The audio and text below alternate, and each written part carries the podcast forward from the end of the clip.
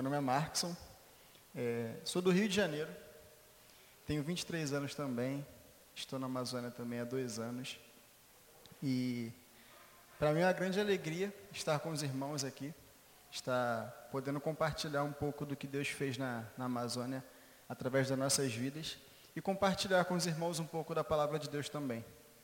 É, é maravilhoso ver essa, esses vídeos, ver as fotos, ouvir algumas histórias que nos dá uma força a mais. A gente consegue ver o quanto Deus tem trabalhado e o quanto Ele quer nos usar com, com, com a obra missionária, tanto na Amazônia, em todo lugar do mundo, como aqui na cidade de vocês também. É, eu estava conversando mais cedo com o pastor Cioli, e ele falou que, graças a Deus, aqui é um, um lugar que tem muito, muitos cristãos. E ele falou que é mais ou menos 50% da população que chega a ser cristão ou frequentar alguma igreja, que ouve a palavra de Deus, isso é algo bom, mas ainda não é o necessário, não é o melhor que a gente pode fazer. A gente pode fazer muito mais para que mais pessoas possam conhecer a Cristo e mais pessoas possam ser convertidas e viver para Cristo, irmãos. É, eu queria compartilhar, antes, só para se local, assim, para informação para os irmãos, eu fiquei em Coari, depois que a gente fez o treinamento, três meses, eu fiquei em Coari durante quatro meses, trabalhando na comunidade do Japim. Depois eu fui para Tefé, que foi onde o pastor Cioli falou que eu fiquei, na comunidade do Caiambé. A comunidade do Caiambé, ela fica na margem do Rio Solimões, fica beirando o Rio Solimões, e é uma comunidade grande, a Kelly falou da, da comunidade grande do, de, de Itapé, onde ela ficou, que era 400. Lá onde a gente estava era 3 mil pessoas. Então, assim, é, era uma, é uma das maiores comunidades que nós temos no projeto hoje em dia. E tem muitas denominações lá, o evangelho já chegou lá, só que não é um, infelizmente, não é o verdadeiro evangelho. É aquele evangelho deturpado e, e Deus nos enviou, nos deu a oportunidade de ir para lá para tentar mostrar para essas pessoas um pouco do real evangelho. E foi maravilhoso. Eu passei lá um ano e três meses, um ano e quatro meses, mais ou menos, junto com o Gabriel Fonseca, onde nós trabalhamos com todas as faixas etárias, com criança, adolescente, jovens, adultos. Porém, eu estava até conversando com o pastor, a dificuldade que a gente tinha com os adultos lá é porque, assim, como a comunidade tem várias denominações, e todas as denominações têm isso aqui, que é o templo, nós não tínhamos, ainda não tem. Então, os adultos não queriam ir na nossa casa participar do culto com a gente, porque eles falavam, não, vocês não têm uma igreja, quando vocês tiverem uma igreja eu vou lá. Sendo que a igreja somos nós, nós somos a igreja de Cristo e nós fazemos parte do corpo de Cristo, mas isso é algo que eles vão entender mais para frente, a gente explicava, mostrava na palavra de Deus, mas ainda não entenderam. Mas mais para frente eles vão entender e eu conto com as orações dos irmãos para isso também. E queria compartilhar um pouco com os irmãos da palavra de Deus algo que tem mudado muito a minha vida.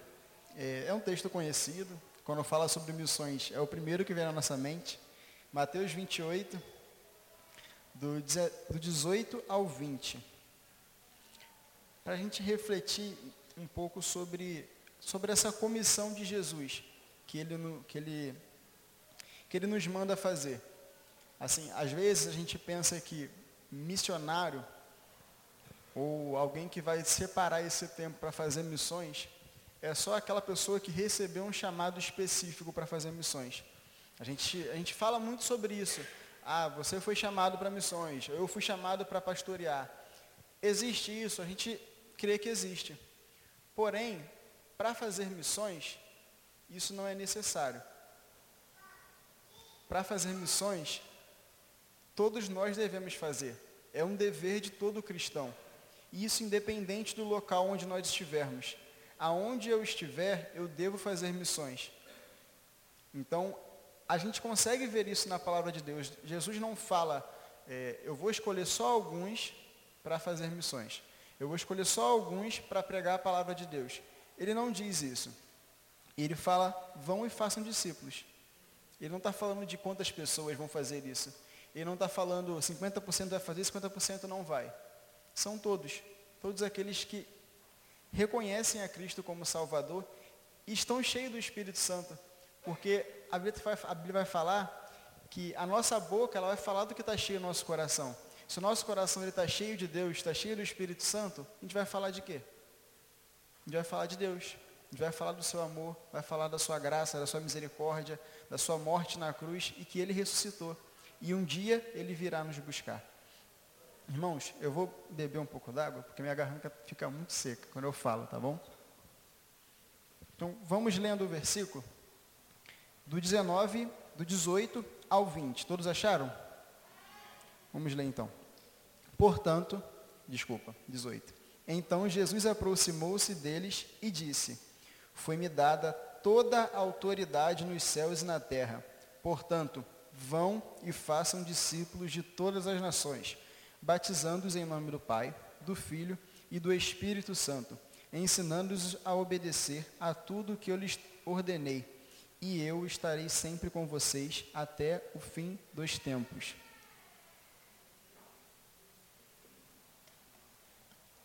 Esse texto, ele, ele é muito conhecido da gente. Ele é muito familiar quando a gente fala sobre missões. Porém, a gente, às vezes, não olha ele como se fosse só para mim. Como se fosse um mandato de Deus para a minha vida.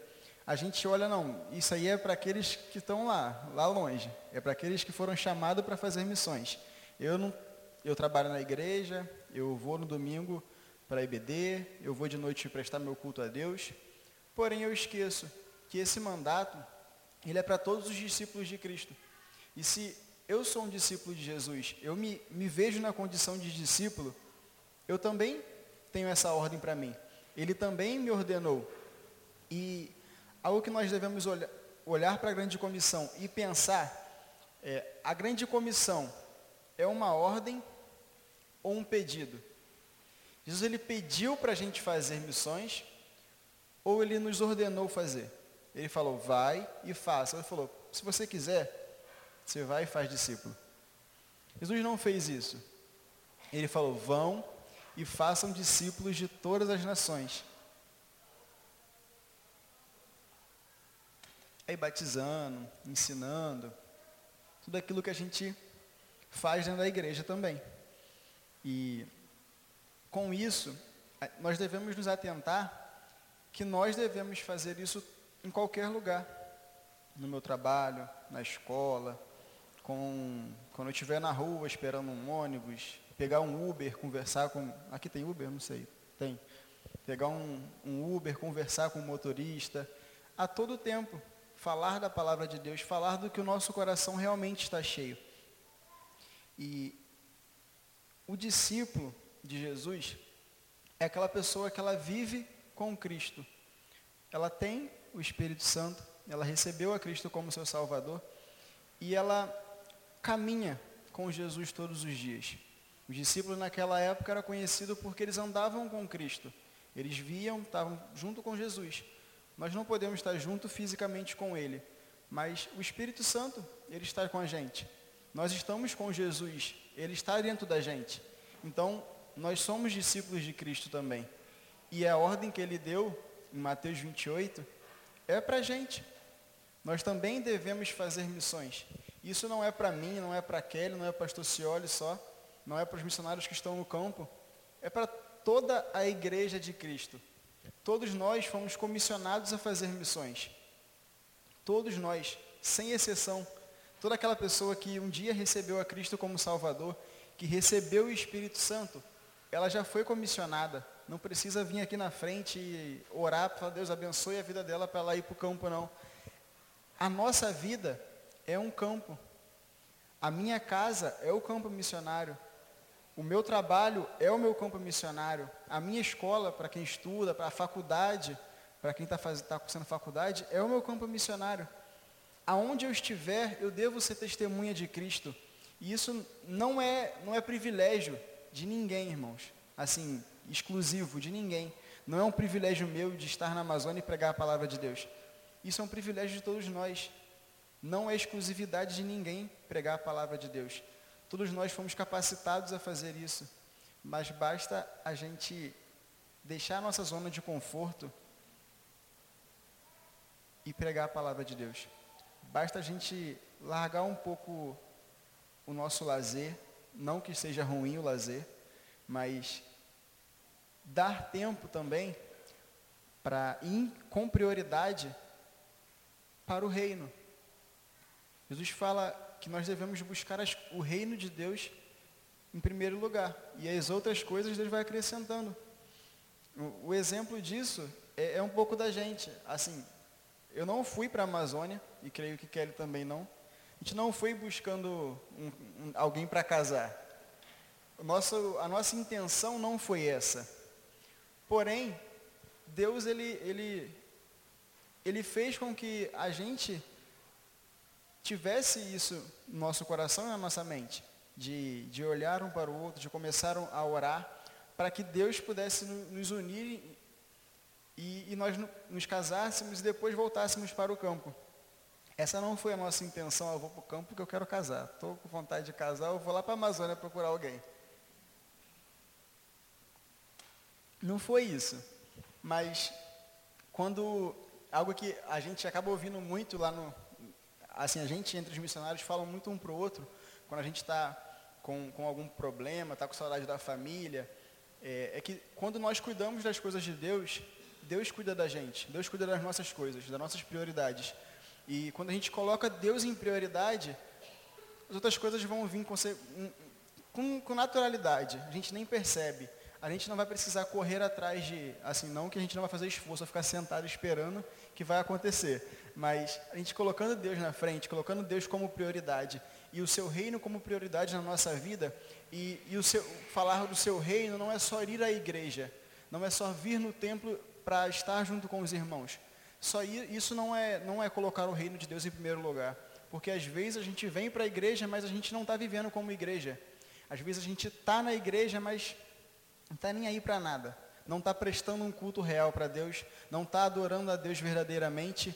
Então, colocar Deus e o seu reino como prioridade vai muito além do que só estar no templo com a igreja, sendo igreja. E voltando para essa parte da, da grande comissão, é, talvez algo que nos preocupe muito quando nós olhamos para, a questão de, de missões, de viver para Cristo, talvez até aquelas pessoas que queiram deixar o seu lar para viver a obra missionária, para ir para outro estado, outro país, para trabalhar, ou então para pastorear alguma igreja que é longe. Nós pensamos, o que, que eu vou ganhar com isso? Qual é a minha garantia de fazer essa obra missionária? Qual vai ser a minha garantia de, de deixar, largar uma hora do meu dia parar tudo que eu estou fazendo para focar em levar a palavra de Deus para alguém que não conhece a Cristo. Qual é a garantia que eu tenho de fazer isso? Por que eu vou fazer isso?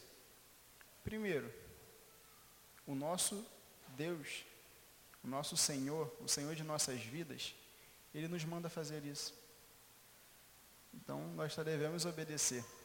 Algo interessante, os dez mandamentos, eles são mandamentos já diz.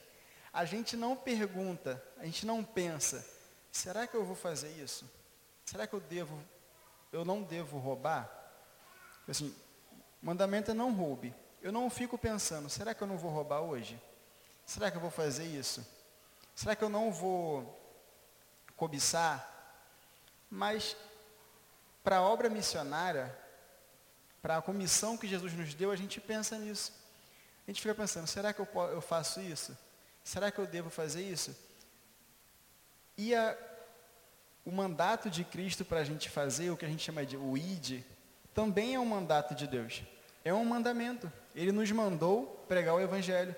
Ele nos mandou ir anunciar o Evangelho a toda pessoa, batizar, ensinar e discipular essas pessoas.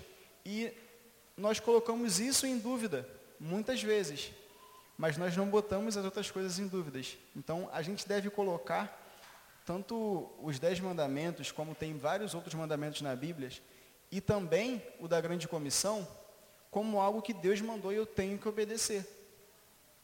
Não é algo que eu tenho que colocar em dúvida, pensar, eu devo fazer ou não devo, é, essa é a vontade de Deus ou não é. Não, irmãos, é a vontade de Deus.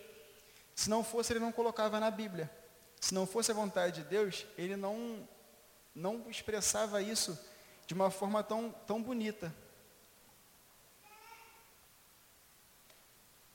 O versículo 18, eu, eu acho ele muito bonito, Jesus fala assim, então Jesus aproximou-se deles e disse, foi-me dada toda a autoridade nos céus e na terra. Aí ele vai, portanto, vão e façam discípulos.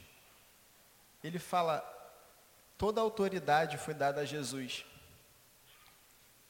Por isso, vão e façam discípulos. Nós estamos, estamos indo falar de Jesus, fazer discípulos, o nome daquele que tem toda a autoridade nos céus e na terra, irmãos. Não é de qualquer um, não é no meu nome, é no nome de Jesus, o qual toda pessoa, todo joelho se dobrará no último dia, toda língua confessará que Ele é o Rei dos Reis, Ele é o Senhor dos Senhores. É nesse nome que nós estamos indo, é nesse nome que nós já acreditamos e queremos que outras pessoas acreditem também. Queremos que outras pessoas confiem e entreguem a vida para Ele, porque é o melhor para a nossa vida. É esse nome que tem toda a autoridade nos céus e na terra.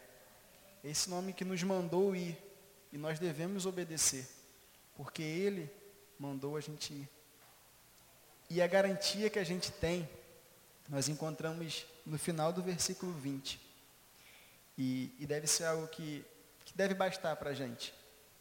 Ele fala assim: E eu estarei sempre com vocês até o fim dos tempos. Qual a garantia melhor do que ter Jesus com a gente todos os dias? Até, sabe lá quando? Até Jesus voltar. A nossa garantia não é que nós vamos ver bilhões de pessoas se convertendo por causa, por causa de algo que eu falei. Não vai ser porque eu fui em várias comunidades, plantei 500 igrejas. A nossa garantia não é essa. A garantia que nós temos é que Jesus vai estar com a gente. E isso basta, irmãos. Nós pensarmos que aquele que tem toda a autoridade nos céus e na terra está com a gente, deve ser algo que basta para a gente e nos impulsiona a fazer missões que nos impulsiona a falar do amor de Deus todos os dias, independente de lugar e de horário. Deve ser algo que nos leve, sem, sem nenhum pensamento de dúvida, sem nenhuma dúvida, ao aquilo que a gente vai fazer com naturalidade. Não precisar falar, eu vou tirar um tempo específico para isso. Não, mas a nossa vida, como, como, como uma vida missionária, sem precisar sair do, da onde você mora, se você não sentir isso, porque isso é um chamado diferente, específico, mas nós não precisamos de um chamado missionário para fazer missões. Não precisa vir um anjo ou um sonho, a gente, vir um, alguém falar para a gente, Marcos, vai e faz missão, vai para a Amazônia. Eu, não, não foi isso, irmãos aos 15 anos mais ou menos, eu tive a certeza de que eu queria viver de missões. Eu tive a certeza de que eu queria viver integralmente para isso. E eu fui tentando, tentando, tentando várias vezes e deu errado várias vezes. Eu não consegui. E isso não, não colocou em mim uma dúvida se era da vontade de Deus ou não fazer isso. Porém, chegou, eu conheci o projeto Radical Amazônia, me inscrevi, tipo, não senti nada de diferente, falei, cara, é agora. Não foi. Eu senti, eu falei, projeto é bom, projeto é legal, vou me inscrever. Me inscrevi, foi dando certo. Foi caminhando. E tem dois anos que eu estou lá. Não teve nada sobrenatural de, de vir um anjo, de eu sonhar que era, aquele lugar era de Deus, eu sonhar com tigre, com cobra, falar, é a Amazônia. Não teve isso. Mas as oportunidades que nós tivermos de, de, de ir para algum lugar, de pregar o Evangelho, nós devemos aproveitar todas, as, todas elas, porque nem sempre Deus vai, vai falar diretamente assim, de, de uma forma que você acha que é Deus, de uma forma sobrenatural. Se, se Ele quiser fazer, Ele vai fazer assim. Mas é mais fácil a gente não esperar o sobrenatural para fazer, porque ele, é uma ordem que ele nos deu. Vão e façam discípulos. Já tem uma ordem, a gente tem que fazer. Nós devemos fazer em todos os lugares que nós pudermos. Se ele quiser mandar para a gente para um lugar específico, ele vai nos levar, porque ele tem toda a autoridade, ele tem o controle das nossas vidas nas suas mãos, ele tem o controle de todo o universo. Quem somos nós para mudar os planos de Deus? Nós não, não vamos conseguir. Se ele quiser nos levar, ele vai nos levar para lá. E todas as oportunidades que nós tivermos, tanto de, fazer, de ir para algum lugar fazer missões, como continuar no nosso próprio, na nossa própria casa, no nosso trabalho, continuar com a nossa própria vida e fazer missões, faça. Fale do amor de Deus, discipule pessoas onde você estiver, ensine elas a, a, a, obedecer aquilo que Jesus nos ensina e leve elas ao batismo. É, é uma experiência muito maravilhosa, irmãos. Eu nunca imaginei fazer isso, passar por essa experiência. Eu sonhava em ir para missões, eu tinha certeza que eu queria isso. Porém, não passava na minha cabeça essa, esse lado do batismo. Não sei porquê. Não era algo que eu travava, não, não quero pensar sobre isso. Só que eu não sei explicar o porquê não, mas isso não vinha na minha cabeça. Em, em dezembro, nós tivemos a grande alegria, eu e o Gabriel Fonseca, lá no Canhambé, de batizar oito jovens, adolescentes e jovens. E assim, quando isso foi chegando, essa, essa data foi chegando do batismo com eles, a gente foi vendo que estava acontecendo de verdade, que a gente conseguiu trabalhar com eles durante quase dois anos, pregando a palavra de Deus, discipulando eles, eles indo no PGM, nos cultos. Alguns eram embaixadores do rei também, são embaixadores do rei. E quando nós começamos a fazer as aulas de batismo com eles, e, e vendo as respostas que eles davam da sua fé, o testemunho de fé que eles davam, a gente ficou admirado. E a gente não conseguia ver da onde aquilo saiu, porque a gente olhava para a gente, cara, não foi eu que ensinei isso. A gente falava, como ele aprendeu isso? Ele dava resposta que às vezes a gente não sabe dar. A gente perguntava, você é salvo? Ele sou. Por quê? Aí ele dava uma resposta linda, irmãos. Teve um que ele é de família católica, ele começou a frequentar a embaixada com a gente, os embaixadores do rei. Aí a gente, a gente não colocava, a gente não pensava que ele já tinha certeza da salvação, porque ele é um menino muito reservado e ele nunca tinha dito isso para a gente, nem demonstrado de forma nenhuma. Mas era um menino excelente, não fazia besteira, não fazia nada de errado, assim, que a gente via, né? Aí, quando a gente teve essas conversas com eles, a gente chamava um, chamou, separou um dia dos embaixadores do rei para conversar com os embaixadores e chamou individualmente, foi conversando. O nome dele é Clayton. Aí a gente perguntou a ele, só que a gente não esperava muita coisa dele. A gente perguntou pelo tempo que ele estava com a gente já e para saber se ele já estava convertido ou não, porque senão a gente também ia dedicar um tempo a mais a ele. Perguntou, Cleito, você tem certeza da sua salvação? Aí ele falou, tenho. A gente ficou assim. Aí a gente perguntou, por que você tem certeza da sua salvação?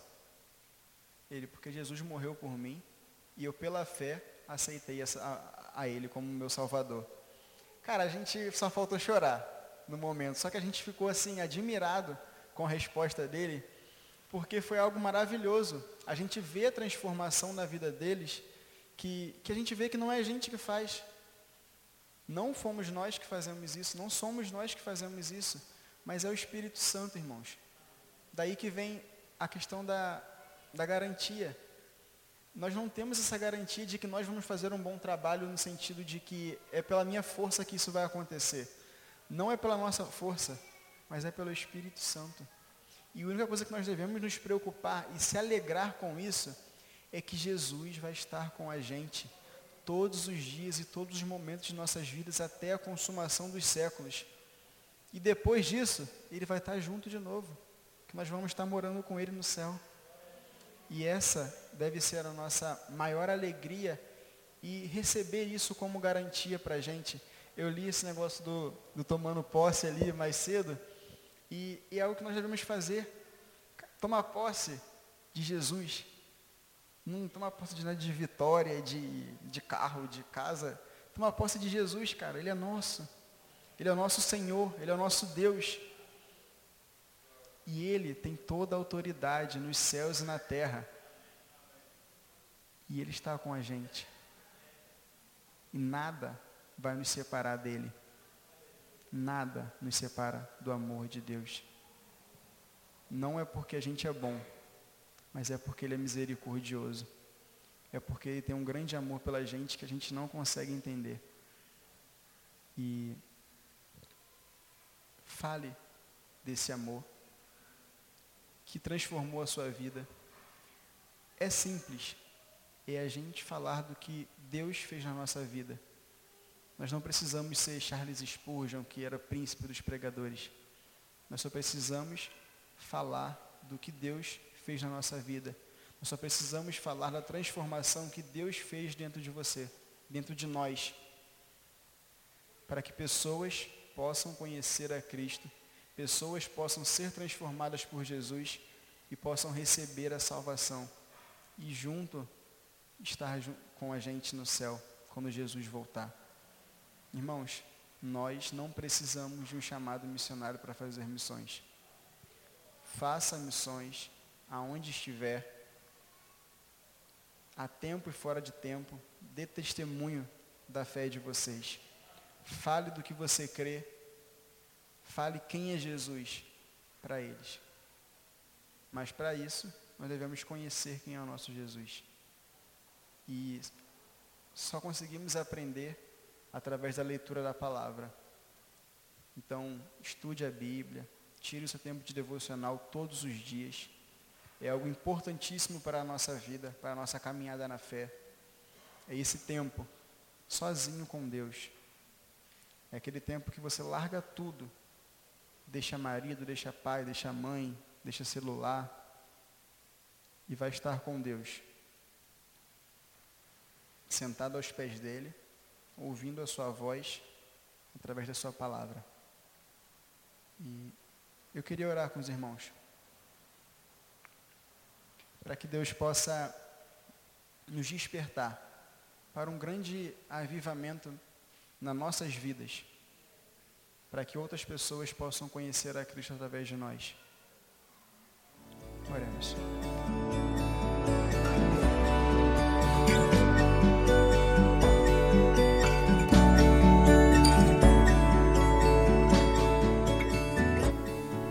A Igreja Batista do Bom Retiro tem plena convicção de que a palavra de Deus é poder para salvar e transformar vidas. Nosso desejo é que essa mensagem tenha alcançado seu coração. Para saber mais sobre quem somos e em quem acreditamos, acesse ibbrpatinga.com.br.